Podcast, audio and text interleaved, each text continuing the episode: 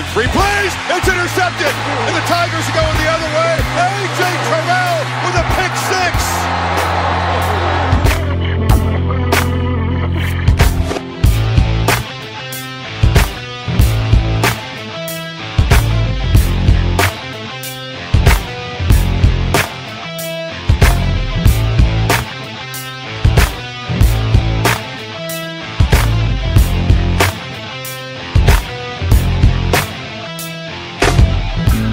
Salut à tous et bienvenue pour cette nouvelle émission consacrée à l'actualité euh, du collège football avec euh, au programme euh, de cette 13e semaine de saison régulière. Je sais plus, on s'y perd avec toutes ces semaines collège football, NFL.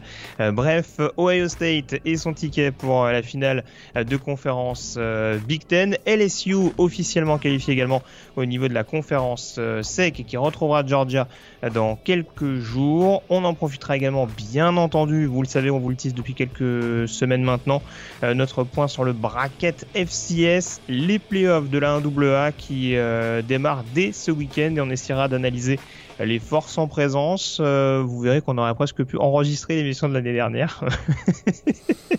Parce que toute ressemblance sera fortuite. et bien entendu, pour parler de tous ces sujets en ma compagnie, le rédacteur et fondateur du site The Blue Pennant, Morgan Lagré est avec moi. Salut Morgan. Salut hello, bonjour à tous et puis bonne 101ème émission alors. Et tout à... on rassure les auditeurs, on va pas le faire à chaque fois. Mais euh, c'est un plaisir en effet, une nouvelle fois, de te retrouver pour aborder donc cette dernière ligne droite du college football. On disputait ce week-end l'avant-dernière semaine de saison régulière. Il y a des choses à dire avec pas mal de tickets pour euh, des finales de conférences qui ont été obtenues. C'est le cas notamment dans la Big Ten. Et on va commencer d'ailleurs en abordant euh, la conférence chère Ohio State Buckeyes, direction Columbus pour le choc entre Ohio State et Penn State.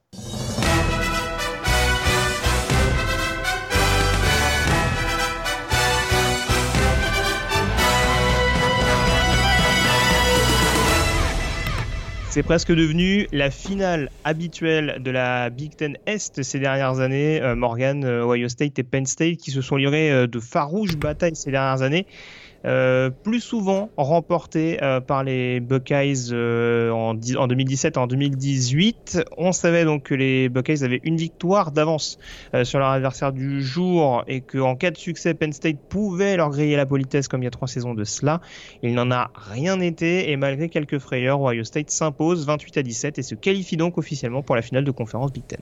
Et ce match était finalement le. Est-ce que c'était le premier vrai test hein, pour les Buckeyes? C'est un peu ce qu'on ce disait hein, avant cette rencontre alors, on avait beaucoup, beaucoup d'intérêt de voir euh, comment cette équipe de, Ohio State allait réagir. S'il y avait un peu d'adversité, on, se posait la question. C'est vrai qu'ils auront un gros match la semaine prochaine face à Michigan, mais là, on se posait la question face à Penn State. Écoute, si on reprend un peu le film du match euh, rapidement, écoute, ça a été quand même une large domination des Buckeyes en première mi-temps, même je dirais sur l'ensemble du match.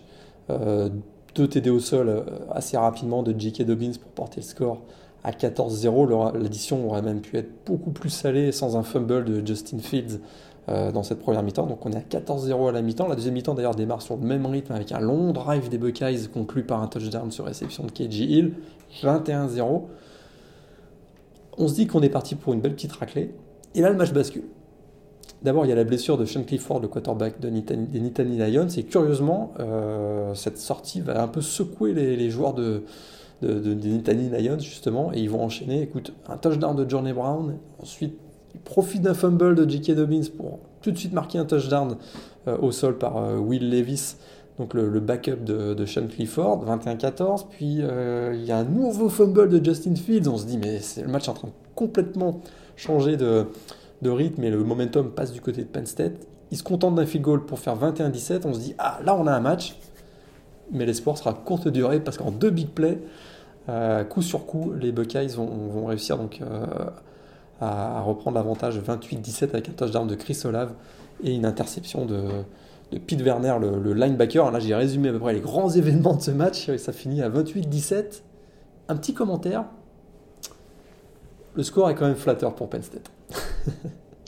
Oui, non, comme tu l'as dit, c'est vrai qu'en effet, euh, il peut facilement y avoir 21-0 et c'est vrai que j'ai presque envie de dire, euh, globalement, la, défense de Penn State n'a pas été déshonorante, loin de là, et justement, elle a beaucoup poussé, on va dire, euh, l'attaque d'Ohio State dans ses derniers retranchements. Il y a beaucoup de troisième tentatives, euh, notamment en première mi-temps, mais qui sont souvent euh, transformées malgré tout parce que il y a, quand même cette difficulté de surveiller, de couvrir un quarterback aussi mobile que peut l'être Justin Fields voilà, malheureusement, on va dire pour Penn State, euh, voilà, ils pouvaient difficilement colmater les, les, brèches qui étaient laissées au milieu du terrain euh, parce qu'il y a quand même une attaque qui est assez écartée.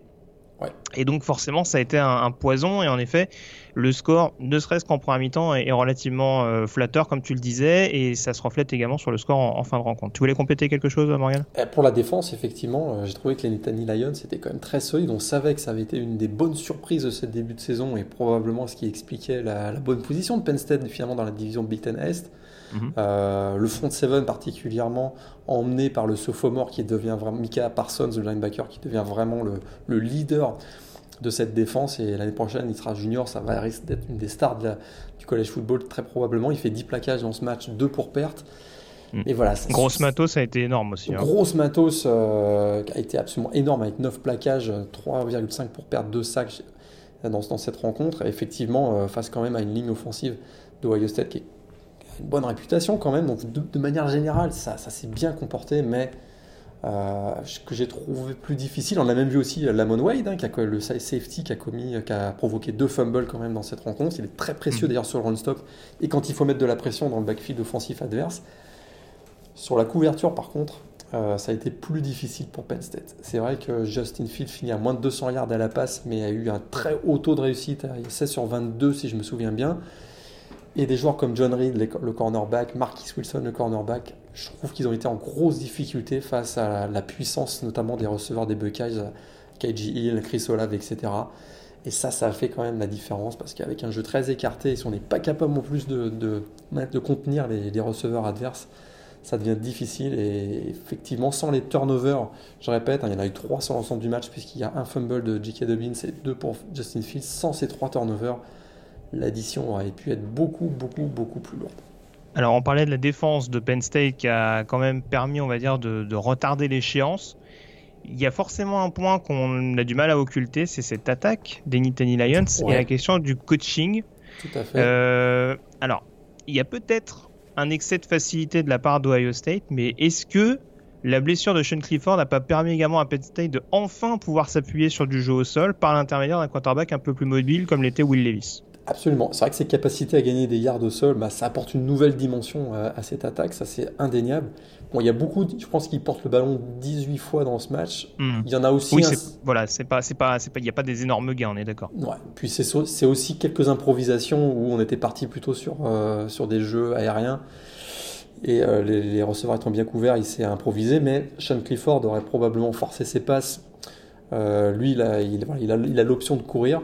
Il marque un TD c'est intéressant. Je pense qu'on va le voir davantage d'ailleurs face à Rutgers la semaine prochaine et dans le boat game parce que c'est lui qui sera probablement titulaire l'année prochaine ou en tout cas en concurrence avec Sean Clifford. Euh, mais ça a apporté effectivement euh, une nouvelle dimension. Je trouve qu'on n'a pas suffisamment utilisé Johnny Brown hein, qui finit à presque 6 yards par course sur ce match. Noah euh, Kane également, hein, qui a vraiment été très très peu bah, sollicité. Hein. Je pense, qu'il fait une course seulement, Noah Kane, pour 0 mm yards d'ailleurs. Et, ça, ça a été une petite surprise, Johnny Brown qui, qui je trouvais, apporté beaucoup. Il a marqué un touchdown. Et il n'a pas été tant que ça utilisé. Et, et ça, c'est une petite surprise. On peut aussi noter quand même l'aspect conservateur de James Franklin euh, dans ce match. parce que C'est un peu ça. Je sais pas si tu voulais en parler de ces deux punts tentés sur quatrième down alors que les Nittany Lions sont dans le camp des Buckeyes. Bah, enfin, Malheureusement, oui, ça, en fait partie, mais c'est vrai que, en fait, j'ai l'impression sur ce match-là, alors encore une fois, je sais pas, ils sont en terrain hostile. Est-ce qu'il a voulu retirer un petit peu de pression à Sean Clifford, qui est, pas tout à fait au mieux On sait qu'il y a eu des histoires de menaces de mort il n'y a pas si longtemps que ça, euh, après la défaite à Minnesota. Euh, c'est un quarterback qui a l'air d'avoir un gros moral mais bon, qui est peut-être pas dans une période euh, bon contre Illinois, euh, contre Indiana, pardon, on l'a dit, euh, tout n'était pas parfait du côté de Penn State. Il y a eu quelques décisions arbitrales qui ont été un petit peu en faveur des Nittany Lions et qui ont un petit peu facilité la tâche, on dirait en première période, mais on sent pas cette attaque aérienne, notamment de Penn State, hyper hyper sereine. Et je trouve que peut-être que James Franklin a appréhendé un petit peu cela, a pas voulu mettre trop de pression sur le jeu au sol en se disant euh, on va être bloqué, on va être bloqué absolument par, par ce front seven des Buckeyes. Et il y a eu cette bonne connexion en effet entre Clifford et, et Fryermuth en, en, première mi-temps, mais il n'y a jamais eu vraiment un rythme d'installer dans le jeu aérien. Que ce soit Hamler ou Shorter ont été trouvés sur des jeux très très courts globalement, ou en tout cas sur des tracés profonds, c'était rarement concluant. Euh, et c'est vrai que ça a quand même beaucoup facilité la tâche des, des Buckeyes et j'ai pas de mal à comprendre que les Nittany Lions en défense, en passant autant de temps sur le terrain, bah, aient quand même fini à s'épuiser un petit peu et à craquer quand le score était de 21 à 17. Ouais, Hamler était très incertain pour ce match. Hein. C'est vrai que son état de santé a aussi peut-être joué sur sa performance euh, dans cette rencontre où il a vraiment quasiment pas pesé. Il finit avec trois réceptions simplement et lui qui crée souvent des big plays, que ce soit sur réception ou sur retour de de coups de pied, il a très peu pesé sur le match. Et ça, sans un playmaker comme, euh, comme KJ Hamler, il y avait quand même peu de chances que, que Penn State s'en sorte. On est d'accord. Euh, si on analyse quand même, parce que là on reste sur le match en lui-même, euh, forcément on on peut pas occulter, malgré encore une fois le scénario, alors excès de facilité, j'en parlais tout à l'heure ou pas, on sait pas trop. C'est quoi l'impression que cette équipe d'Ohio State de l'Est, puisque les Buckeyes sont toujours invaincus à une semaine de la fin de la saison régulière, a priori, on n'a pas encore le classement du comité, il devrait rester numéro 2 devant Clemson. Quelle impression t'as laissé cette équipe d'Ohio State? Est-ce que pour toi, il y a une équipe de playoff crédible, voire un champion national crédible? Ils ont très très très peu de failles. Je trouve que c'est une équipe qui est vraiment complète. Euh, est-ce que c'est la meilleure défense du pays? On peut se poser la question. On n'a quand même pas encore parlé de l'une des superstars de ce match, Chase Young. Tout à fait. 9 plaquages, il faisait son retour après ces deux matchs de suspension. 9 plaquages, 4 pour perdre, 3 sacs. Il a été vraiment mais ultra dominant. Et quand tu as un joueur comme ça euh, dans, ta, dans ta défense sur ton front de fort, ça change quand même beaucoup de choses parce que ça vient mettre un point de focus très important sur, euh, sur l'attaque adverse. Il euh, faut, voilà, faut le, au moins le double couvrir, si c'est pas le triple couvrir. Euh, et on commence à parler de lui dans, dans, dans, la course au Westman notamment. Et euh, au-delà de, ce playmaker euh, fantastique, il y a très très très très très peu de failles. Je, vois la défense hein, des Malik Harrison qui a été très bon, Pete Werner qui commence à, prendre, même euh, Tuff Borland, on pensait que ce joueur était un peu en déclin, qu'il n'atteindrait jamais son potentiel. Je trouve que ça va beaucoup beaucoup mieux cette année. Il y a très peu de failles. Sean Wade dans le backfield défensif est très très bon aussi. Offensivement, on voit que ça tourne bien. Écoute, moi je, trouve que c'est une équipe extrêmement crédible. Euh, ils peuvent frapper très très fort avec une victoire euh, convaincante la semaine prochaine à Ann Arbor. Euh, je serais, si, écoute, s'ils viennent gagner par plus, on va dire par plus de deux touchdowns face aux Wolverines la semaine prochaine,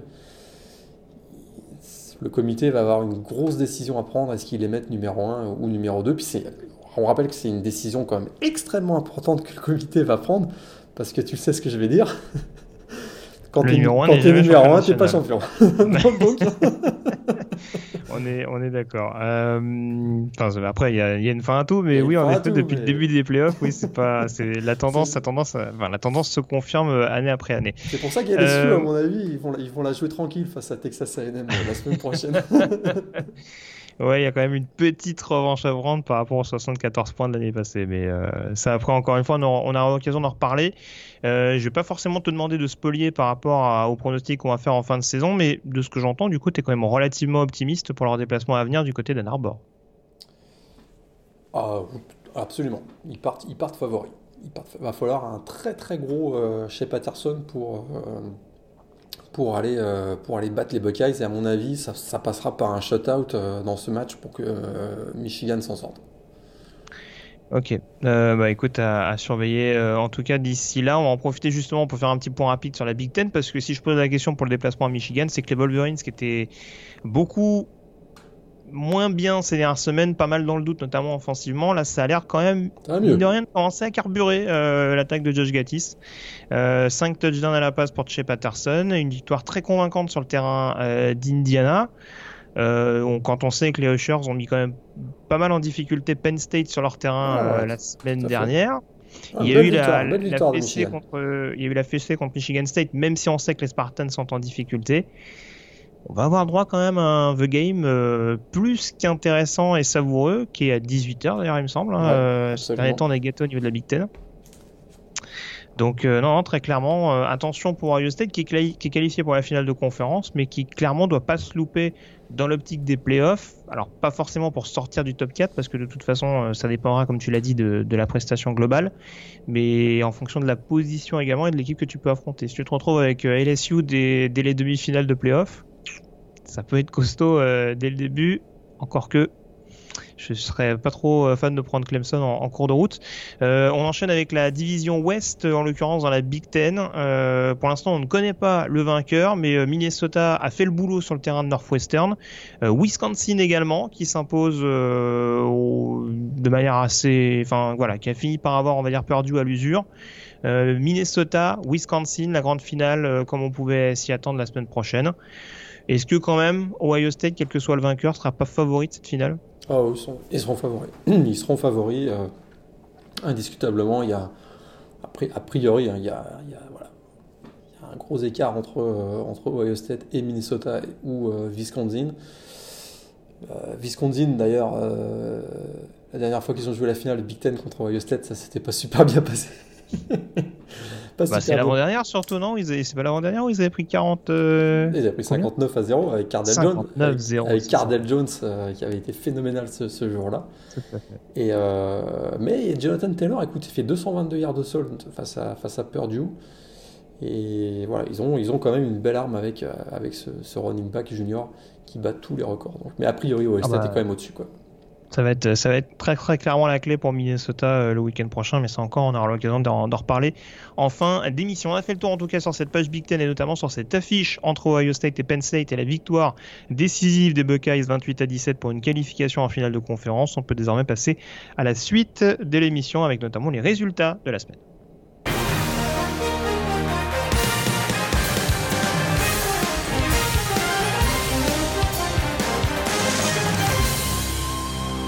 Et c'est tout sauf une surprise Morgan. LSU est officiellement qualifié en finale de conférence euh, SEC. Ils affrontaient Arkansas à domicile. Il y a eu un premier carton un petit peu compliqué, puis la machine s'est mise en route pour une victoire 56 à 20.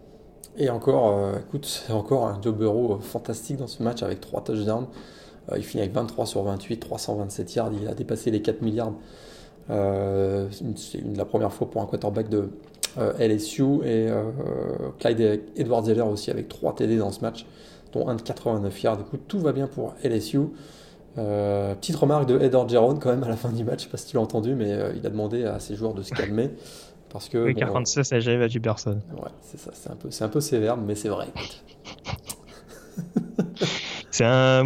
Bah, voilà, au moins il est lucide. On va pas, on va pas reprocher à, à Edo de s'enflammer euh, plus que de mesure. Là, en tout cas, c'est sûr que c'était un match qu'LSU devait absolument gagner mais je pense que ce sera encore plus important de battre Texas A&M euh, pour éviter, euh, comme je disais tout à l'heure pour Ohio State, de glisser bêtement euh, au niveau du top 4. Texas A&M qui n'a pas été mauvais hein, contre Georgia hein, ce week-end. Hein. Alors justement, on y vient. Victoire de Georgia 19 à 13. Tu retiens plus le fait que Texas A&M se soit accroché ou que Georgia est encore offensivement un petit peu patiné quand même? Ils ont patiné parce que Texas A&M a bien défendu aussi. oui, oui, oui, oui, oui. J'ai trouvé, que la défense et le front seven étaient encore, euh, étaient quand même plutôt pas mal du côté de Texas A&M. Euh, bon, la puissance offensive de LSU, à mon avis, va, retourner la, défense à l'usure, mais, euh, mais j'ai trouvé que Texas A&M était pas mal. Et puis ils ont mis, voilà, ils ont mis le doigt là où ça fait mal sur Georgia. C'est-à-dire que je trouve que euh, même dans le jeu au sol, Georgia, c'est plus aussi convaincant d'André Swift. Euh, bon, il fait 100 yards, mais sans être vraiment dominant. Et avec une ligne offensive que je m'attendais à être plus performante, écoute, Georgia marque moins de 20 points face à Texas A&M. Ça, c'est. Écoute, Georgia, ils sont quatrième sans, vraiment essentiellement avec leur défense, on est d'accord. Ouais, je suis d'accord avec toi. Après, j'ai du mal à mettre de côté le fait que si le jeu au sol est moins performant, c'est peut-être aussi que Jake Fromm est il est quand même plus au niveau euh, mental qu'on avait pu voir ces derniers mois, voire ces dernières années. Je, le trouve euh, très fébrile euh, assez rapidement dans ces matchs.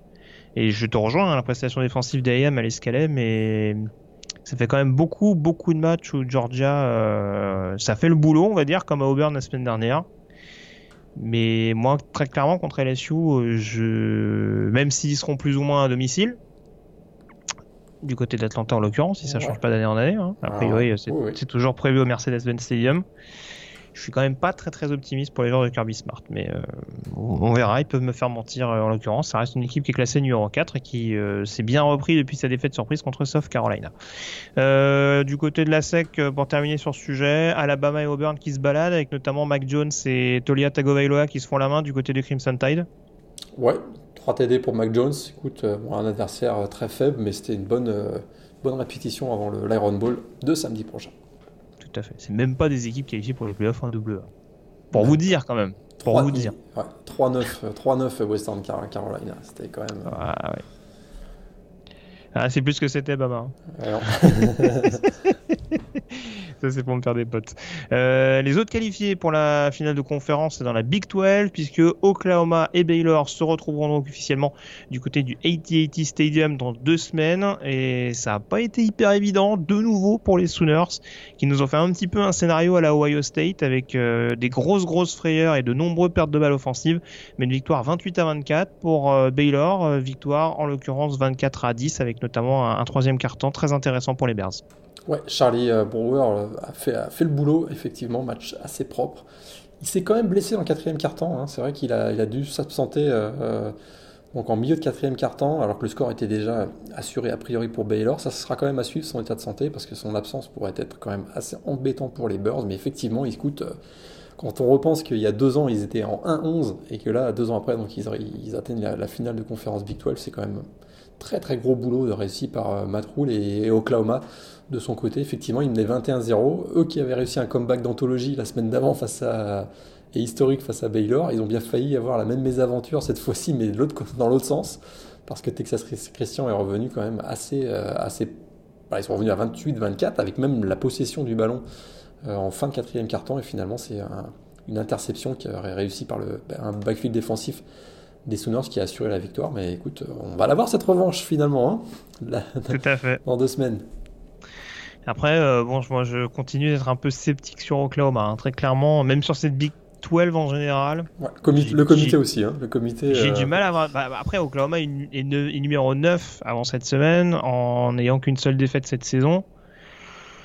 Mais bon, il euh, y, a beau, y avoir beaucoup d'équipes classées, mine de rien, dans cette, euh, dans cette conférence, avec notamment Oklahoma State qui s'est imposé à West Virginia 20 à 13 et, et, Iowa State qui a battu Kansas 41-31. C'est passé aussi pour Kansas State qui est pas classé, mais euh, qui, on va dire, finit bien la saison, notamment avec une victoire sur le terrain de, de Texas Tech. Mais euh, très franchement, il euh, n'y a pas beaucoup d'équipes fringantes. Euh, à l'image de Texas, on a du mal vraiment à trouver des, places fortes, on dira vraiment dans cette conférence Big 12. Et je serais tout sauf étonné que ce soit la conférence qui reste aux portes du top 4 à l'issue de la saison régulière. Comme la PAC-12, on va en reparler tout de suite, à mon avis. Bah écoute, oui, on va en parler parce qu'il y a eu un petit cataclysme quand même avec la défaite d'Oregon sur le terrain d'Arizona State. Euh, les Sun Devils qui ont joué un bien vilain tour au joueur de Mario Cristobal. Euh, victoire 31 à 28 euh, avec un excellent Jaden Daniels. Tout à fait. Mais surtout un Justin Herbert très poussif du côté des Ducks, notamment dans les trois premiers cartons. Super poussif et il s'est mis à jouer s'est mis à jouer, écoute, à 10 minutes de la fin, hein, quand le, score était, était déjà bien à l'avantage d'Arizona State. Donc c'est assez surprenant. Ça faisait quoi? 24-7, je pense, à un moment donné. Et euh, écoute, il a réussi. Il a été très très bon dans les 10 dernières minutes, mais effectivement, c'était trop trop tard. Et Jordan Daniels, donc le, freshman des Sun Devils, a fait un super match, plus 400 yards à la passe. Il fallait pas se louper pour les Ducks, euh, eux qui n'avaient plus perdu depuis le mois d'août face à Oregon, face à Auburn, pardon. Euh, bah, ils passent à côté et ça rend pas service à la Pac-12 parce que euh, du coup, bah, il y a la finale entre Oregon et Utah a priori. Bon, on va à confirmer que, que, Utah se prend pas les pieds dans le tapis contre Colorado samedi prochain. Ce serait con quand même. Ce serait quand même con. Et euh, même Utah, si maintenant on pense que voilà, Oregon est en hors course pour les playoffs, même pour Utah, euh, ils vont probablement pas avoir cette victoire référence parce qu'Oregon sera probablement en dehors du top 10, même peut-être tout proche du top 15, tout proche de la 15e place. Et si on n'avait pas la Big 12 et la Pac 12 en dehors des playoffs? C'est ça. On va dire que s'il n'y a qu'une seule équipe de la SEC qui est, euh, qui est dans le quatuor, euh, ça risque de se jouer entre Utah et Oklahoma en fonction des prestations des Utes. Ouais, et enfin, ou, ou, Baylor, bien entendu, si Baylor s'impose en finale contre, contre Oklahoma. Mais euh, a priori, de ce qu'on a vu ces dernières semaines, Oklahoma paraît quand même un poil au-dessus. Ouais. Et en tout cas, il y en a un qui a dû avoir un petit sourire ce week-end, c'est Nick Saban. Hmm. Parce qu'Alabama revient en course, je vous l'annonce. Il suffirait d'une grosse victoire contre Auburn à l'Iron Bowl, ce qui n'est pas gagné. Oui, il faut aller la chercher. hein. Mais si on devait se retrouver avec un, un choix à faire entre, par exemple, hein, entre Utah, Oklahoma et Alabama, pour Oui, la quatrième place, je suis pas convaincu qu'Alabama soit pas considéré. Je suis pas sûr qu'on ira vers, les- vers- vers le champion de conférence, en effet. Et alors là, énième polémique. Les immolations par le feu euh, devant le siège du comité. Enfin, ça va être, euh, ça va être un beau bordel, en effet. Euh, on l'a pas dit du coup, mais en tout cas, enfin, tu le sous-entendais. euh, Utah pas officiellement qualifié, mais qui s'est baladé sur le terrain d'Arizona 35 à 7.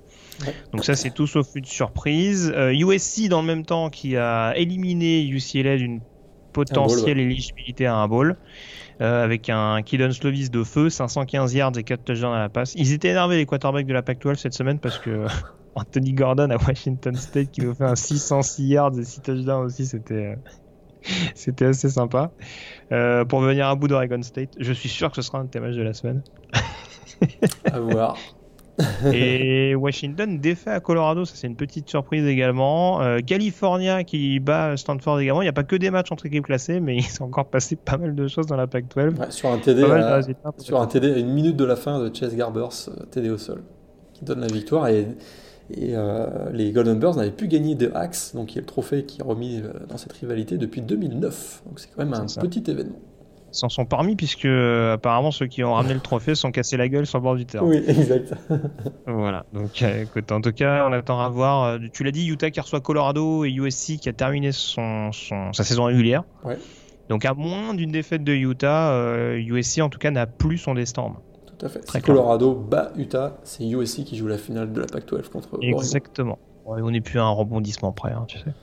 Euh, dans la- On termine avec la CC au niveau du Power 5. Alors Clemson était exempté mais déjà qualifié pour la finale de conférence. Le résultat important, il est venu de Virginia Tech qui s'impose pour le dernier match à domicile du coordinateur défensif Bud Foster. Victoire 28 à 0, forcément pour souligner la prestation défensive.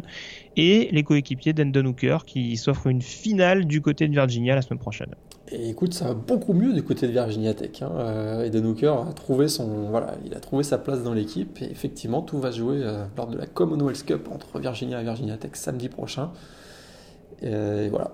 Donc, euh, qui ira se faire démolir par Clemson en finale de la CC On le dit depuis le début de l'année.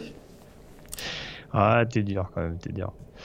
Mais bon, c'est vrai qu'à mon avis, ils vont, ils vont prendre très très cher. Virginia qui s'est imposé contre Liberty, mais c'est pas une énorme surprise. Et de toute façon, c'est pas un choc, euh, c'est pas une confrontation intra-conférence.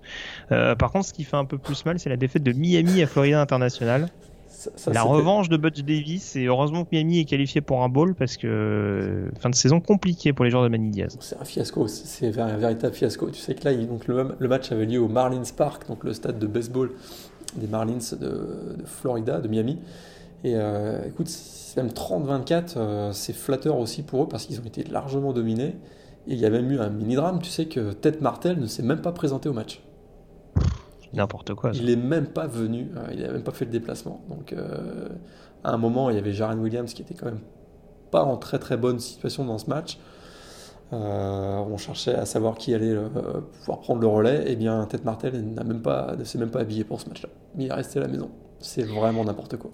Oui, je pense qu'il va falloir que le, le drame, le drama s'arrête à un moment donné avec Ted Martel parce que bon, il est arrivé avec des ambitions apparemment. Je, je pense qu'il va peut-être terminer sa carrière universitaire en 1AA, euh, c'est possible. Mais euh, bon là, en tout cas du côté de Miami, euh, il me paraît un petit peu tricard quand même. Euh, et puis tant qu'à faire, on termine avec les programmes euh, classés avec euh, Notre-Dame qui s'est imposé contre Boston College. Ça va bien pour Notre-Dame qui fait pas beaucoup de bruit. Il y Ouais, a deux défaites cette saison à Georgia et à Michigan. Ouais. Attention, il peut y avoir le bowl majeur quand même pour les Fighting Irish au moins. Et je trouve qu'ils sont, ils sont pas, pas très considérés euh, par le comité ou même par la P-Top 25. C'est vrai que la, la raclée qu'ils ont subie à Michigan, hein, à mon avis, a laissé des traces. Mais effectivement, écoute, euh, ils jouent, à Stanford samedi pour finir leur saison. Oui, c'est peut-être pas ça qui va faire remonter leur cote euh, aux yeux du Covid. Mais c'est vrai qu'ils s'ils finissent 10-2, c'est quand même une bonne saison euh, de manière générale pour Très Notre-Dame. clairement. Et, et ils, ont été, ils ont été bons encore face à Boston College. Euh, Le match était serré en première mi-temps. Mais dès qu'ils se sont mis à accélérer, écoute, ils ont quand même beaucoup de playmakers et beaucoup de vitesse, je trouve ça aussi cette année. Et effectivement, ils vont peut-être finir avec 10 victoires, ce qui est quand même pas si mal que ça. Mais la, défense, la défaite face à Michigan, la lourde défaite, va peut-être les écarter d'un bowl majeur. C'est celle-là, parce que la défaite à Georgia, elle est tout sauf déshonorante. C'est vraiment celle à Michigan qui, Ouais. aura coûté cher. Et euh, bon, c'est un match qui va laisser quelques, quelques regrets s'il reste aux portes d'un bowl majeur, mais ils ont quand même, de ce qu'on voit, euh, avec un Yann Book qui s'est bien bien remis, euh, bien bien remis au niveau de la tête. euh, ils sont, ils me paraissent quand même assez assez crédibles au niveau du concours de beauté. Ouais, et puis on, on a vu Phil Jurkovec aussi, le, celui qui sera probablement qui sera le titulaire l'année prochaine, puisque Yann Book est senior cette année. Et il n'a pas été mauvais aussi, donc une belle entrée à mon avis. On risque de le voir un peu plus aussi face à Stanford. On passe au, groupe of five rapidement avec euh, la conférence américaine où Cincinnati a obtenu son ticket pour euh, la finale. Ça a été encore très très compliqué pour les Bearcats, vainqueurs euh, de Temple 15 à 13 avec des grosses frayeurs en, dernier quart. Je crois que c'est un safety notamment qui les, sort de l'embarras. Et puis de l'autre côté, on aura a priori un mano à mano entre Memphis et Navy. Les Tigers qui ont gagné à South Florida 49 à 10. Ça va toujours aussi bien pour Charlie Strong et les Bulls. Euh, et puis Navy euh, qui coûte sa deuxième victoire de la, sa deuxième défaite de la saison à SMU, victoire 35 à 28 des Midshipmen. Ouais, et à Malcolm Perry qui réussit le touchdown de la victoire sur une course de 70 yards. Et Navy, hein, sans faire de bruit, écoute, ils ont un bilan de quoi, 8-2, c'est ça? Ils joueront, Euh, Army, ouais. ouais, ils joueront Army pour le dernier match de la, de la saison. Euh, ils sont quand même, euh, ils font une super belle saison et il y a un Cincinnati Memphis, si je me trompe pas, samedi prochain, qui sera euh, intéressant, qui peut-être va se jouer à l'occasion de ce match euh, une bonne partie peut-être de la représentation au groupe of five, on va voir. Ouais, vu la situation de Cincinnati, je suis quand même très très très inquiet pour, pour les joueurs de Luke Fickle. Mais euh, C'est vrai que ça passe ric-rac en ce moment. hein. Ah bah là, ouais, très très clairement, je veux bien que Temple, je veux bien que Temple ait une défense assez respectable, mais euh, là en l'occurrence, c'est quand même, euh, ça fait quand même un petit peu un petit peu tâche, je trouve. Il y avait de la neige. Oui, on va dire neige que ça. On, dire que, va dire que ça n'a pas avantagé les attaques. Euh, dans la Sunbelt, on connaît la finale de conférence également. Appalachian State euh, qui s'est imposé contre Texas Tech ce week-end et qui reste classé euh, en 24e position. Dernière nouvelle, en attendant la mise à jour. Euh, les Mountaineers qui sont officiellement qualifiés, qui retrouveront Louisiana en finale. Euh, les Regine euh, K. Jones qui renouent avec la finale. C'est d'ailleurs déjà la finale la saison passée, me semble-t-il. Euh, donc on aura de nouveau un remake au niveau de cette euh, conférence Sunbelt avec a priori un match qui se jouera du côté d'Appalachian State. Euh, dans la Mountain West, Boise State toujours classé également et désormais qualifié en finale de conférence. Les Broncos qui ont été sans pitié pour Utah State sur le terrain des Aggies avec notamment un, très bon George Olani de nouveau au sol.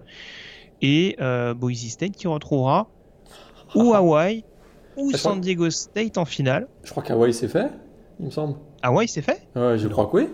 Ils ont fini leur calendrier, non? Attends. Euh, vérifie. parce que Ah, je- attends, attends. avec- Ah, attends, ils ont le attends. Je crois qu'ils ont le tie-break en plus. Alors attends, je vérifie. Ah, c'est vrai que San Diego State joue BYU, donc ça changera rien. Euh, il Il y, a pas un- y a pas un petit Nevada, il rejoue pas un match Il aussi? semble que. UNLV. Ah, ils ont perdu contre. Ah, ouais. ouais. Bah, bah, non, non, je te crois, je te crois. Attends, attends, je vais vérifier. J'avais pas l'info. fi- ils officielle, ont fini mais- leur cal- les deux équipes ont fini leur calendrier de, de conférence. Ils vont finir à t'as raison. 5-3 et il y a le tie-break en faveur d'Hawaï. Et Hawaï jouera la finale de conf. C'est génial. Dire que je l'avais annoncé en début de saison, c'est extraordinaire. Et le pire, c'est que les Rainbow Warriors sont champions de division grâce à la défense. Euh, Puisqu'ils ont donc euh, battu les Aztecs, c'est 13 à 11, je crois, le score, au final, Euh, pour euh, 15-11, je crois. Ouais. 15-11, pardon. Ouais, 15-11. Et ils ont encaissé 392 points depuis le début de la saison. Ouais, attends, il faut bien que. En même temps, l'attaque de San Diego State cette année, c'est bon. C'est pas, c'est pas fabuleux non plus. Donc, euh, donc voilà, on, on aura le droit à un Boise State Hawaii, où je pense a priori les Broncos seront légèrement favoris. Hawaï qui va se Allez. taper 6000 km comme d'habitude lorsqu'ils viennent jouer sur le, sur le territoire américain. Ils vont pas se déplacer pour rien, j'en suis, j'en suis persuadé. Euh, et puis, alors ensuite, euh, au niveau des autres conférences, euh, pas mal de rebondissements dans la conférence USA également, puisque Marshall s'est pris les pieds dans le tapis sur le terrain de Charlotte. Ça fait les affaires de Florida Atlantic, le programme de Lane Kiffin, qui est euh, désormais en tête. Euh, je veux pas me tromper, il me semble qu'ils ont un dernier match à disputer contre Southern Miss. Ouais. Mais a priori, c'est pas fait officiellement pour les Halls. Non, Faut le gagner celui-là à domicile pour, euh, pour valider officiellement, pour renouer avec les finales de conférence qu'ils avaient connues il y a deux saisons. Et puis l'autre résultat important, c'est UAB qui s'est offert le scalp de Louisiana Tech à, la maison et les Blazers qui repassent devant et qui eux pourraient jouer pour la deuxième année de suite euh, la finale de conférence, finale qu'ils avaient remportée la saison passée. On pourra donc avoir une confrontation entre Florida Atlantic et UAB, les deux derniers vainqueurs de la conférence USA. Et deux équipes qui reviennent euh, du diable vauvert, comme on dit, parce qu'ils avaient plutôt mal démarré la saison et là ils enchaînent les bonnes perfs. Donc UAB notamment, c'est Écoute, moi je les avais un peu enterrés et ils, sont, ils ont très très bien fini encore du, super boulot du coach Clark euh, du côté de. Le miracle continue. Ouais. Euh, et puis on termine avec la MAC au niveau du groupe of 5. Miami, Ohio, on le savait euh, déjà qualifié. Western Michigan et Central Michigan se disputeront le dernier ticket. Western Michigan qui s'est fait quelques frayeurs mais qui s'impose euh, à Ohio 37 à 34 et qui garde toujours un ascendant euh, sur Central Michigan euh, qui, s'est, qui était exempté, je crois, ce, ce week-end si je dis pas de bêtises. Ouais. Et Western Michigan qui aura joué mardi, dès mardi soir à Northern Illinois qui est a priori la, la moins bonne équipe de la division. A priori. Aller, hein. pour aller tirer son, pour aller obtenir son ticket pour la finale de, de conférence. Northern Illinois, c'est jamais une équipe chiante à jouer, surtout à l'extérieur.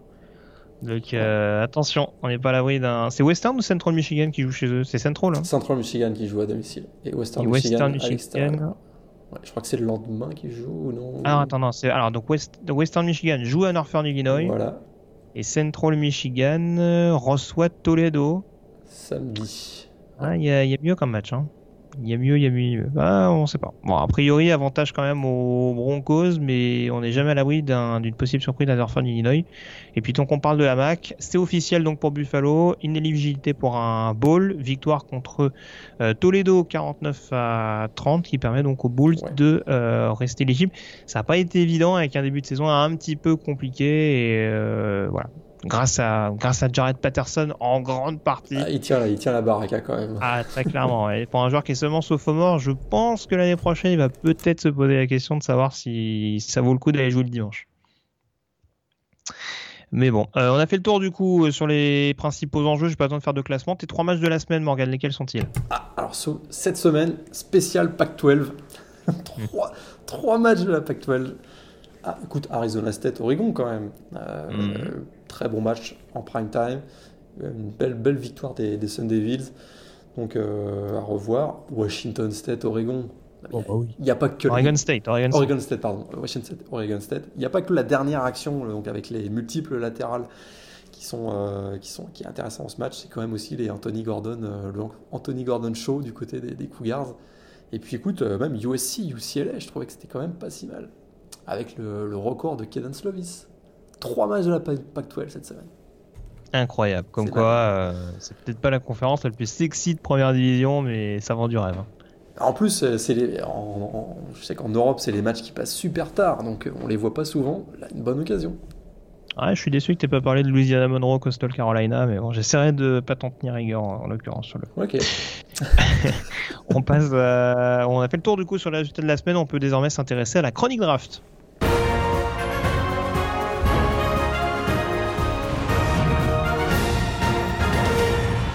La chronique draft donc avec euh, notre top 5 hebdomadaire et notre joueur de la semaine. On commence Morgan avec ton quintet. Est-ce qu'il y a des changements au cours de cette 13e semaine? Ouais, moi j'ai des changements. Importants changements. Hmm. Euh, Justin Herbert, j'ai quand même du mal à accepter une contre-performance comme celle qu'il a eu face à Arizona State. Là, il y a un gros enjeu pour Oregon.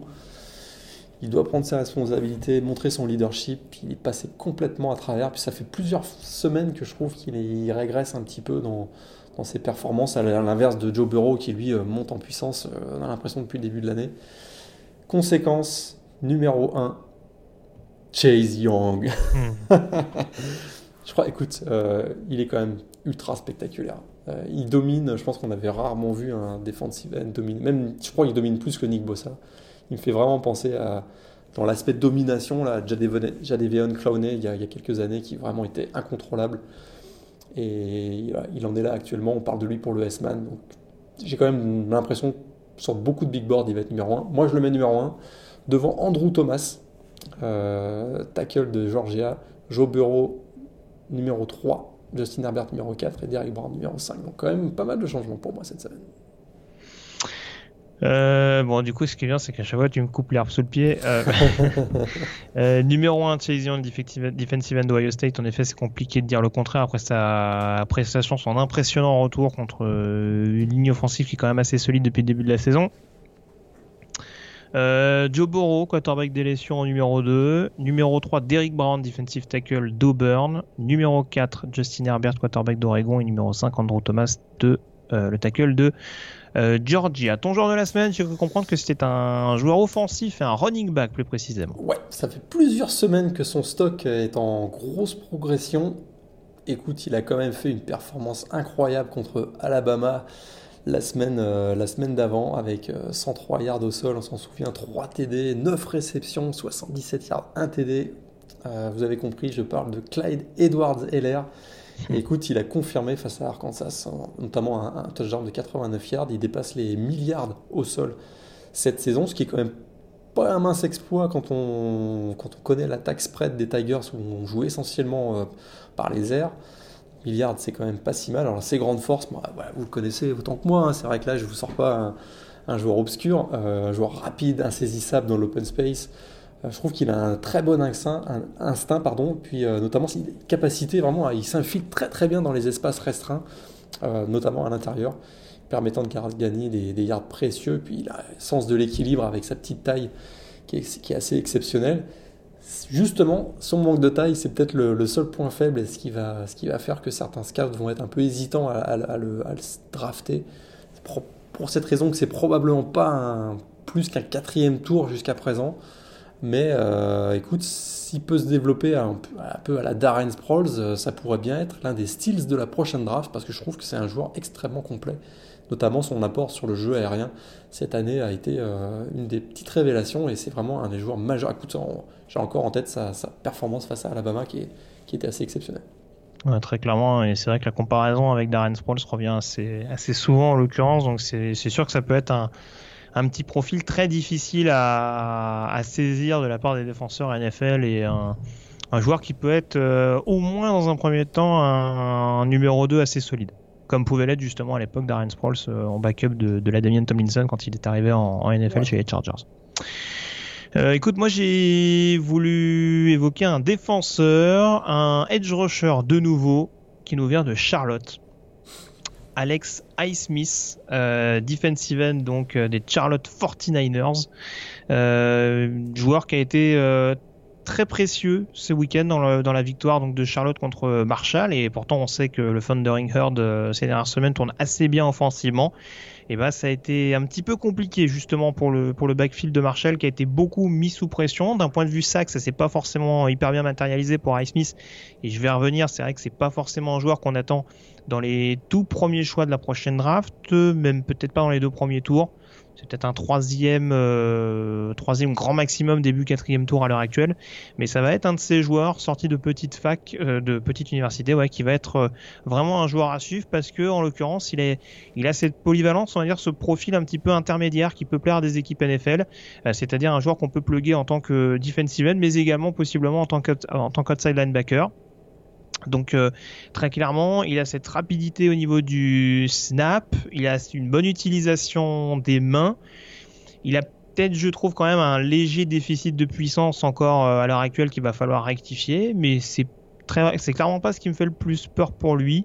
Euh, c'est un senior, donc a priori, il y a de fortes chances qu'il s'inscrive. Euh, enfin, euh, voilà, il, il, fera partie a priori, sauf incident industriel et grosses blessures, ce que je lui souhaite pas.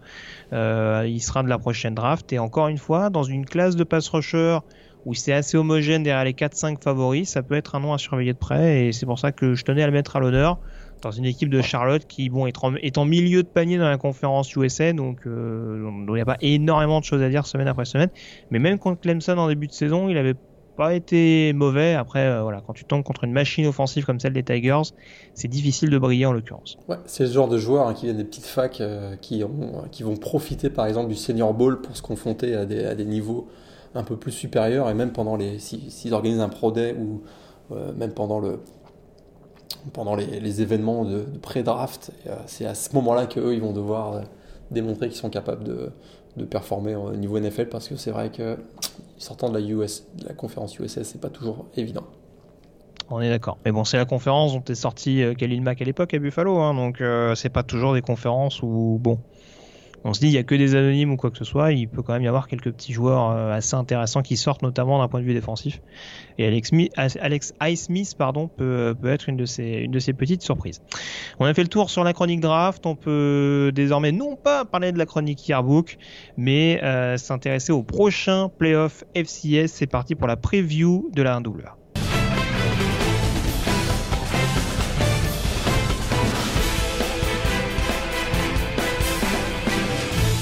Vous le savez, comme chaque saison, on fait un point donc sur les playoffs de la deuxième division universitaire ou en tout cas de la 1AA, parce que c'est toujours un petit peu, euh, on va dire le, c'est pas forcément les mêmes conférences, mais euh, en tout cas c'est un peu considéré comme la deuxième division euh, universitaire. cette, ces playoffs FCS avec North Dakota State qui re, re, re, re, remet sa couronne en jeu euh, dans l'optique donc d'un nouveau sacre du côté de, Frisco, euh, Texas.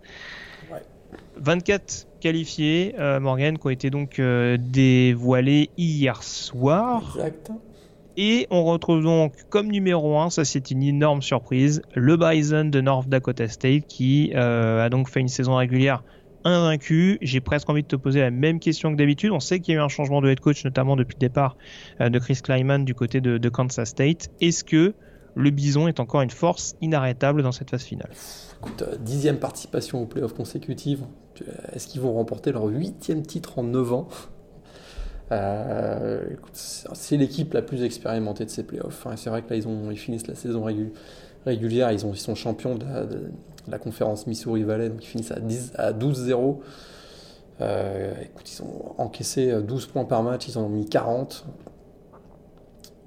Beaucoup de profondeur, ils ont eu une petite frayeur contre South Dakota State en, cours de saison, mais de manière générale, ils sont très très dominants. Ils ont un bon quarterback, euh, Trent Lance, euh, qui finit quand même avec 23 TD et 0 interception la saison, quand même 10 TD au sol aussi. Ils ont un duo de running back très très bon, notamment avec Ty Brooks et Adam Cofield. Euh, Gabriel Cox aussi, linebacker, très solide. Ils sont au-dessus du lot. De manière générale, de toute façon, euh, ils ont dominé la saison régulière avec James Madison. Ils ont, écoute, les deux équipes étaient 1 et 2 en pré-saison. Les équipes ont été 1 et 2 toute la saison. Il a pas, ça n'a pas changé de toute la saison de programme euh, qui pourtant avait deux coachs de première année. Hein. Tu l'as dit, Chris Kleeman parti à Kansas State, donc remplacé par Matt Hens. Et du côté de James Madison, euh, on avait Kurt Cinetti, hein, qui est le fils du légendaire coach de West Virginia, Frank Cinetti. Euh, donc Kurt Cinetti qui, était, qui, est passé aussi par Alabama comme coach des, receveurs et qui écoute, a fait du très très bon boulot en, succession de Mike Houston parti à, à, East Carolina. Donc vraiment, North Dakota State et James Madison partent a priori dans le bracket largement favoris. Euh, même s'il y a eu une plus grande parité cette saison que l'année dernière, hein. c'est vrai qu'il y a eu 7 conférences avec, euh, 10, avec euh, des 10 conférences qui ont au moins deux membres, mais de manière générale, ils sont vraiment au-dessus du lot, a priori, North Dakota State et, et Just Madison. Très bien. Bon, bah écoute, tu as anticipé du coup l'habituelle question qu'on se pose, à savoir deux équipes potentielles capables de les bousculer. de toute façon, je ça va pas être très original. J'aurais mis également James Madison parce que, en effet, il y a une défaite cette saison qui était de peu en première semaine sur le terrain de West Virginia, comme tu l'as dit, avec un coach de première année. Maintenant, un double A, ils ont à peu près marché sur toute la concurrence. Ouais. Euh, c'est pas des victoires euh, ric-rac. Euh, mais en tout cas, je trouve que, en fait, ce qui est un petit peu compliqué, c'est de juger notamment le niveau de la Missouri Valley cette année. C'est vrai que North Dakota State a été euh, très convaincant avec cette victoire en effet à South Dakota State, ce succès notamment contre Illinois State qui a été un petit peu trop irrégulier cette saison. Euh, on sait qu'Instant State était un petit peu moins bien également cette année. Mhm. C'est là-dessus qu'il faut peut-être voir exactement. Alors attention, c'est pas dire que le niveau du Bison est pas excellent cette année et que ce sera pas une équipe à prendre en compte. Loin de là, c'est l'épouvantail très clairement de ces phases finales. Mais c'est vrai que comme Jess Madison, faut aussi peut-être jauger les équipes qu'ils ont affrontées. Et c'est là où ça va être intéressant parce que je me permets d'enchaîner et puis après je te laisserai la parole pour donner éventuellement tes on va dire tes possibles troubles faits. C'est vrai y a a eu une Big Sky qui a été extrêmement homogène avec notamment euh, quatre programmes euh, assez costauds. Et je trouve par exemple les, les Weber State White Cats peuvent être une équipe un petit peu, un petit peu enquiquinante. Ils ont, alors j'ai plus exactement leur calendrier en tête, mais je sais qu'ils sont notamment allés s'imposer du côté de Sacramento State. qui était qui était dans une très très bonne période en cours de en cours de saison régulière. ils ont mis fin à cette série-là du côté du côté de la Californie. Ils ont une défaite en fin de saison qui est du côté de Montana, euh, les Grizzlies qui eux aussi en effet font partie de ces équipes, de ces quatre euh, grosses têtes d'affiche, on dira de la Big Sky, donc euh, je juge pas ça comme déshonorant. Et puis si on regarde leur, autre programme, ils ont deux défaites contre des programmes de 1A, à Nevada qui termine avec une fiche positive en 1A, et puis à San Diego State dans une défaite 6-0 en ouverture. Donc c'est vraiment une équipe, je pense, qui a les armes pour réussir à, à gêner cette euh, cette équipe notamment de North Dakota State. Alors ils sont dans l'autre partie de tableau, il me semble. Ouais. Mais en tout cas, ça peut, ça peut très clairement être une équipe à, surveiller dans le sillage euh, de son quarterback Jace Constantine. Ouais, effectivement, la Big, Sky qui est à l'honneur puisqu'ils ont, ils ont euh, 4 représentants aux têtes de série 3, 4, 5, 6. Weber State, Sacramento State, Montana State et Montana. Euh, les équipes du Montana, d'ailleurs, les, Bobcats et les Grizzlies, hein, Montana State et Montana, effectivement, ont très très bien fini la, saison. Et, notamment du côté de Montana, on va parler tout à l'heure probablement d'un prospect NFL, hein, du côté de, la défense des Grizzlies de Montana. Tout à fait. Et ça pourrait être assez, euh, assez intéressant. Effectivement, moi je suis moins convaincu que toi sur Weber State. Je trouve que offensivement, euh, c'est assez moche. Jack Constantine, leur, leur quarterback, écoute, finit avec 11 TD, 9 interceptions, mais surtout, euh, il gagne souvent par la défense. Et on sait que dans les playoffs, euh, dans les playoffs FCS, souvent, euh, ça se joue très régulièrement sur les performances offensives. Et je suis, je suis moins emballé que toi du côté des Wildcats de, de Weber State. Je crois qu'il faudra, il faudra encore pas oublier, pas sous-estimer les Jack Rabbits de South Dakota State. Hein, qui font une huitième participation en, en playoff consécutive et qui peuvent compter notamment sur leur running back Pierre Strong.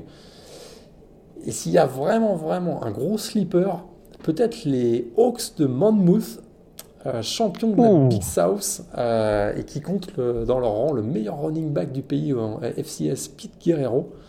1668 yards cette saison. Et euh, alors leur, leur, seul problème, les euh, les Hawks de Monmouth, c'est qu'ils jouent Holy Cross au premier tour, c'est jouable.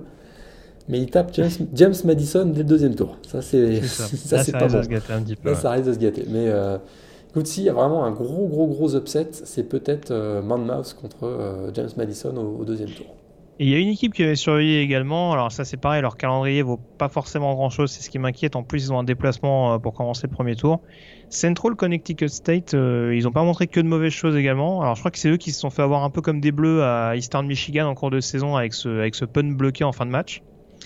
Mais euh, qui se termine en TD pour, pour Eastern Michigan et, pour la victoire de, de l'équipe de 1-A. Mais Honnêtement, ça peut être une équipe qui, peut venir embêter en effet les forces de la, Big Sky avec, euh, avec, possiblement un déplacement en demi-finale euh, sur le terrain de, Montana State. Donc euh, à surveiller également, mais bon, c'est clairement pas, je pense, au niveau de North Dakota State ou de James Madison ou des programmes notamment dont on a parlé il y a quelques secondes. du coup, avant qu'on fasse nos pronostics, en l'occurrence, euh, juste évoquer quelques euh, forces, quelques prospects justement euh, à suivre. Alors, on va commencer déjà par les joueurs qu'on va voir hein, à l'occasion de ces playoffs, et puis possiblement des joueurs qui sont pas concernés par les playoffs, mais qui seront à surveiller d'ici la, la prochaine draft. Si on regarde le tableau au niveau de ce bracket, quels sont les, des prospects intéressants qui, qui seront à, surveiller d'ici ces prochaines semaines. Il n'y a pas tant que ça, je trouve. Hein. Euh, plus en ah, défense. C'est sévère. Ouais, plus en, défense, hein, c'est vrai, moi j'en parlais tout à l'heure, le linebacker Jabril Cox du côté de North Dakota State. Autre linebacker mhm. du côté de Montana, donc Dante Olson, aussi un linebacker. Et puis je dirais que, euh, à, part ça, euh, comme vrai prospect, il y, a, des bons joueurs. Hein. C'est vrai que notamment le, bah, le, quarterback de, de North Dakota State, est assez voilà donc euh, Treyland c'est assez intéressant. On a aussi euh, Guerrero j'en parlais tout, à l'heure. Ah, j'aime beaucoup James Robinson le running back d'Illinois State. Oui tout à fait qui est lui euh, aussi un, des, un des prospects qui sera représenté effectivement dans ces playoffs. James, James Robinson. Et puis je regardais bah, il y a le, grand prospect a priori venant de la FCS cette année le Titan Adam Trotman, donc qui sort de Dayton, mais lui, il jouera pas les, les playoffs cette Mhm. année. Et puis, euh, il y a quelques petits avait- quarterbacks aussi. Hein. Euh, L'ancien de Clemson, la Zeri Cooper de Jacksonville State. Ils font pas, il, Tout à fait- fait. il fera pas les playoffs non plus cette année. Et puis, euh, une des petites déceptions de l'année, UC Davis, hein, qui, a, qui a été qui est en dehors des playoffs avec leur quarterback James Meyer, qui a été aussi un, un très bon quarterback cette année, mais ça n'a pas permis à l'équipe de UC Davis de participer aux playoffs. Alors juste trois noms peut-être pour terminer. Alors concernant les, joueurs qui ne jouent pas les playoffs, euh, je suivrais de près un joueur comme Jamen Martin, le running back de North Carolina A&T, qui euh, que je trouve assez euh, assez fulgurant, on dira. Je pense que c'est un joueur qui a, les appuis et l'explosivité pour montrer quelques petites choses en, NFL. Donc à surveiller. Et puis tant qu'on parle de joueurs qui jouent les playoffs, il y a un joueur assez prometteur, je sais plus de quel programme il était, je crois qu'il est issu de Washington et qui se retrouve à Montana State. Euh, Bryce Turk, euh, lineman défensif un peu écarté, euh, qui sera, qui peut être un joueur assez intéressant à suivre également. Et puis, euh, puisque c'est une petite habitude également ces dernières années, euh, receveur de San Diego, Michael Bandy également, euh, qui est un de ces prospects intéressants à suivre. On va dire peut-être le, le nouveau Killandos pour reprendre la, la hype de la saison passée du côté de UC Davis. Michael Bandy, joueur à surveiller du côté de, du côté de San Diego, qui se déplacera du côté de Northern Iowa lors du premier tour de ses playoffs. Proba- Probablement d'ailleurs le, le meilleur match hein, de ce premier tour entre Northern Iowa et San Diego. San Diego qui a gagné ses, ses- ses- ses matchs de premier tour en 2016 et 2017 alors qu'ils n'étaient pas favoris. Tout à fait. Je donne le calendrier très rapidement et puis tu me donneras éventuellement ta finale et ton vainqueur. Euh, donc du coup, ça commence ce samedi 30 novembre avec à 18h heure française donc Monmouth qui recevra Holy Cross, à 19h Albany qui recevra Central Connecticut, à la même heure Austin PA face à Furman. Euh, à 20h, Southeast Missouri State qui recevra Illinois State. Il y aura un petit duel intéressant d'ailleurs entre euh, James Robinson, le running back d'Illinois State, et Zach Hall, le linebacker de Southeast Missouri. Euh, et puis à 20h également, Northern Iowa, San Diego, t'en parlais euh, à l'instant. 22h, Wofford qui recevra Kennesaw State. À la même heure, Nicole State qui recevra North Dakota. Et euh, Southeastern Louisiana qui recevra Villanova. Donc voilà à peu près pour les euh, 8 rencontres qu'on retrouvera à partir de ce week-end. Est-ce que tu as du coup ta finale et ton vainqueur, Morgan Je sens que tu vas nous faire une finale originale à souhait. Bah écoute, euh, c'est sûr que bah, les demi-finales, allez, je commence. Bah, je vois bien Mhm. North Dakota State contre Montana State. Ouais. Et comme je te l'ai dit, je suis pas emballé par Weber State, donc euh, je vois bien James Madison contre Montana. Ah, le, le Montana à l'honneur Ouais, dans ce le Montana à l'auteur. D'ailleurs, Weber State vient du Montana, si je ne me trompe pas aussi. Oui, oui, tout à fait. Euh, et puis en finale, bah, écoute, tellement original, North Dakota State qui battrait James Madison. D'accord. Alors, juste petite rectification. Weber State, c'est Utah. Utah, ok. Mais je ne le, je ne savais pas moi-même. Je viens juste de vérifier parce que j'avais un petit doute. Ok. Mais euh, ouais, c'est pas très très loin euh, au final. Euh, donc demi-finale de mon côté. Donc t'as dit North Dakota contre euh, James Madison? J'ai mis non, j'ai mis James Madison Non, t'as contre mis James Madison contre North Dakota State. Ouais, en contre finale, en finale, en finale, ouais. Oui, North, en. Dakota State, James Madison et victoire Oui, de oui, North excuse-moi, je vérifie en même temps et il me semble bien que, il me semble bien que j'avais entendu James Madison vainqueur. Euh, donc ma demi-finale, North Dakota State, Montana State, c'est pas très original également de mon côté. Euh, de l'autre, James Madison, Weber State en effet, et je vais y aller avec une finale North Dakota State qui bat James Madison. Ils ont tellement dominé la saison que c'est. Bah euh, oui, là pour le coup c'est compliqué de de pas les mettre dans l'eau. Après, bon, on l'a dit, James Madison c'est la seule équipe qui a contrecarré North Dakota State presque sur la dernière décennie. Donc euh, Tout à fait, en 2016, effectivement. voilà. Même si euh, notre notre ami Signetti reste un coach de première année, euh, il y a quand même un groupe qui est potentiellement capable de bousculer le Bison. Donc euh, donc sait-on jamais. Ouais. On gardera un œil sur ces playoffs parce que chaque année, il y a quand même des beaux petits matchs what the fuck. On est d'accord en effet. Euh, Il y a quelques matchs what the fuck également qui nous attendent de, retour en 1A. Euh, on va parler dès à présent de la preview de cette 14e et dernière semaine de saison régulière.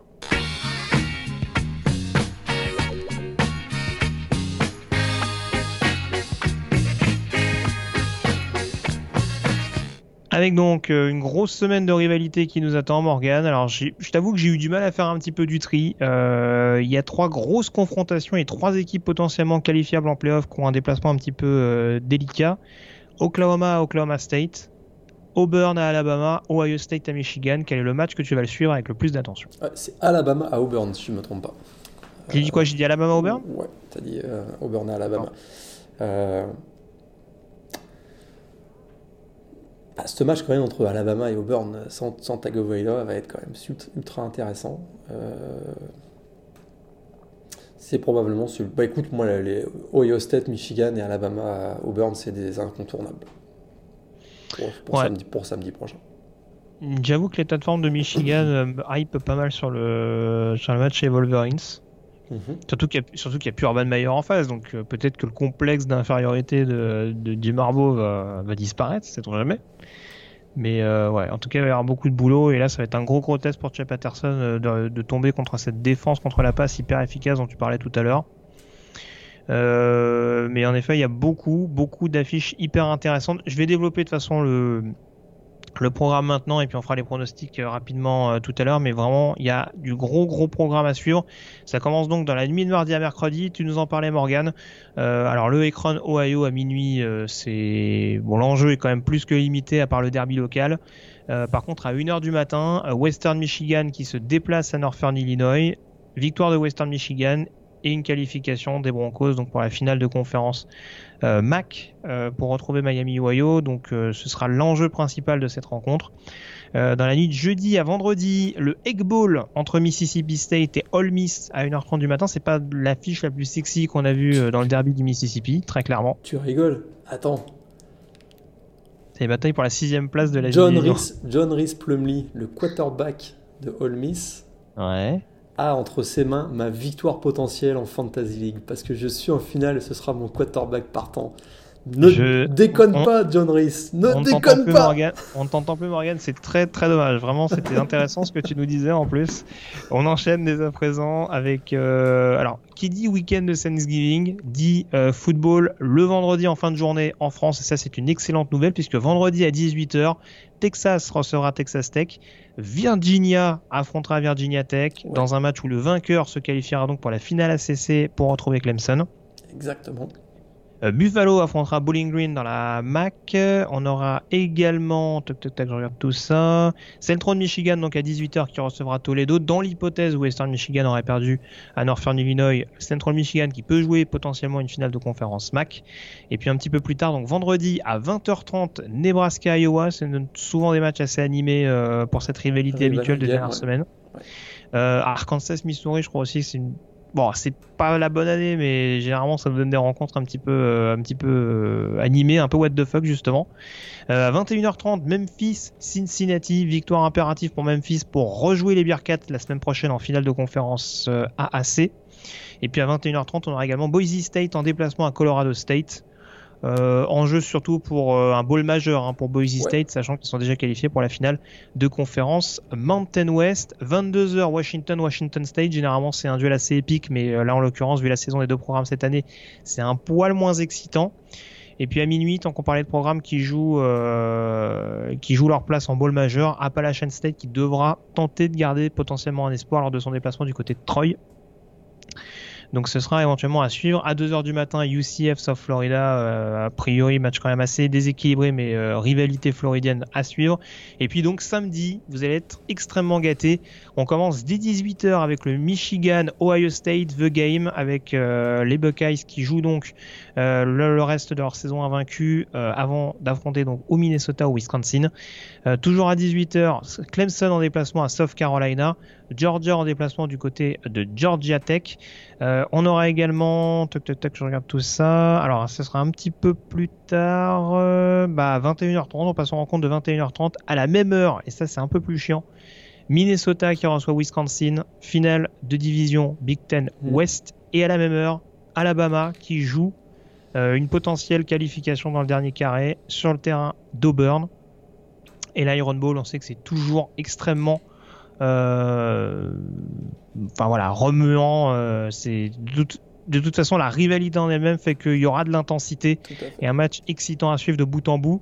à 21h30 également, Baylor en déplacement du côté de Kansas. Penn State qui recevra euh, Rutgers. Euh, et puis un petit peu plus tard, donc à 22h, Oregon qui recevra Oregon State lors de la Civil War. Notre-Dame en déplacement à la même heure sur le terrain de, Stanford, c'est bien ça.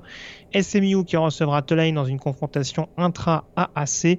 Et puis un petit peu plus tard, dans la nuit, à 1h du matin, LSU numéro 1 qui recevra Texas A&M. Faut pas interdit pour les joueurs euh, des Iowa State en déplacement à Kansas State, ça peut être un duel intéressant de la Big 12. Ce sera à 1h du matin également. Navy qui devra éviter le piège sur le terrain euh, de Houston. NC State, North Carolina, ça c'est une rivalité habituelle également. Utah qui reçoit Colorado à 1h30 du matin. Victoire impérative pour remporter la Pac-12 euh, Sud.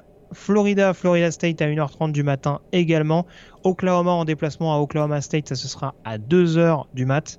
Et puis j'essaie de voir un petit peu plus tard, euh, ça devrait se calmer. Ça se terminera avec un petit Hawaii Army à 6h, la passe contre la course.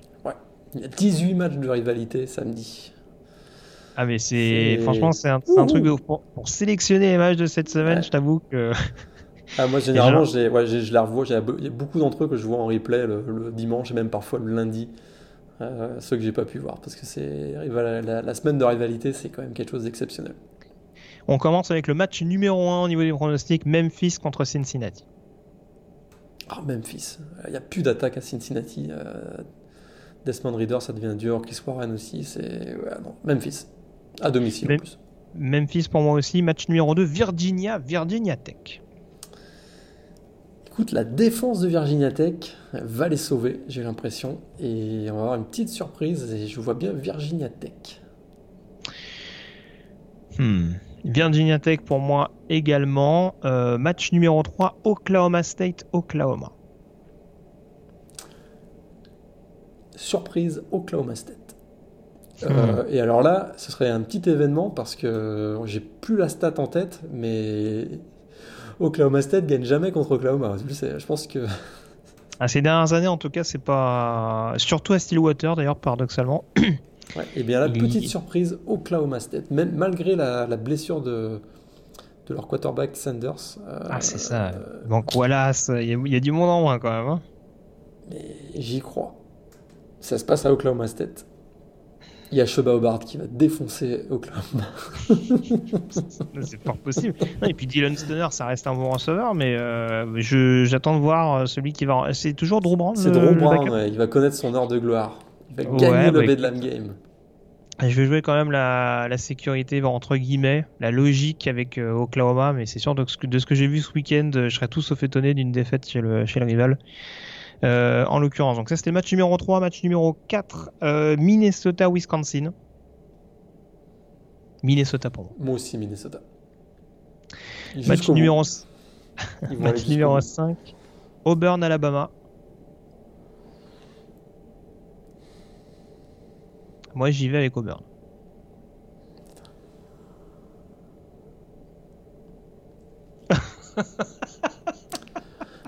Est-ce que, Bonix, est que Bonix est capable de gagner un de ses gros ah, matchs Un de ses gros matchs? Oh, il a déjà gagné des matchs cette saison avec le calendrier de ouf ont Il a gagné des matchs, mais il a. Ouais, c'est le premier, ouais, le premier contre Oregon. c'était pas mal. Et puis il n'y a, a, plus de défense à Bama, toi-même tu le dis. Allez, Auburn. Et puis match numéro 6, Michigan contre Ohio State. Ohio State. Et ben moi je dis Michigan moi, j'ai pas, moi, j'ai pas été convaincu par Ohio State ce week-end. Enfin, offensivement, en tout cas. Après, défensivement, euh, eh bien ben. sûr qu'il y a les armes pour faire déjouer les Wolverines, mais quand je vois ce qu'ils ont proposé euh, contre Notre-Dame, par exemple, je sais pas. J'ai l'impression qu'il y a quand même un, autre état d'esprit du côté des Wolverines. Défensivement, je pense qu'ils peuvent vraiment faire chier euh, Justin Fields. Ils peuvent, ils peuvent vraiment mettre une grosse, grosse pression et j'attends de voir. À mon avis, ce sera pas un, sera pas un 50-45 euh, au tableau d'affiche. Eh ben, si Ohio State et Alabama perdent ce week-end, ça va être un beau bordel. Il suffirait qu'Oklahoma ah, bah, perde à Oklahoma State et alors là. Je te le fais pas dire. Il va y avoir des, va y avoir des retournements de situation et à mon avis, on n'est pas à l'abri d'une mini surprise. Euh, autant ces dernières, ces derniers jours, ça reste relativement, la logique reste globalement respectée. C'est pas impossible que ce week-end on ait un petit tremblement de terre euh, au niveau du college football. Est-ce que Michigan peut jouer les playoffs? Ça, je, sur ça, j'en suis pas sûr. Mais en tout cas, à mon avis, si Utah arrive à faire le boulot contre Colorado, je pense qu'ils peuvent s'en frotter les mains. Moi, j'avais mis, Ah bah. euh, j'avais mis Michigan en playoff, t'en souviens? Je m'en souviens. Après, avec deux défaites et la petite branlée qu'ils ont pris Ouais, à Wisconsin, ça, ça me paraît, ça me paraît un petit peu compliqué. Façon, par défaut, ce sera Alabama. c'est ça. C'est horrible ce que je viens de dire, mais c'est la réalité. Eh, c'est fort possible. Si tu, sais en- pas, si tu sais pas choisir, c'est Alabama. S'ils sont à une défaite, euh, il y a de fortes chances qu'ils y soient. Donc euh, cette victoire à Auburn, elle sera, extra- elle sera capitale pour les joueurs de Nick Saban pour éventuellement prétendre à, à renouer avec le, le dernier carré et pourquoi pas revenir en finale, de conf- en finale nationale comme ces dernières saisons. Ça fait longtemps que tu les as pas vus. Euh, je te remercie en tout cas Morgan d'avoir été en ma compagnie et puis on se retrouve donc la semaine prochaine pour débriefer tout ça. D'ici là, passez une excellente semaine avec plein de rencontres NCA au programme. Salut, ciao à tous. Bonne semaine à tous.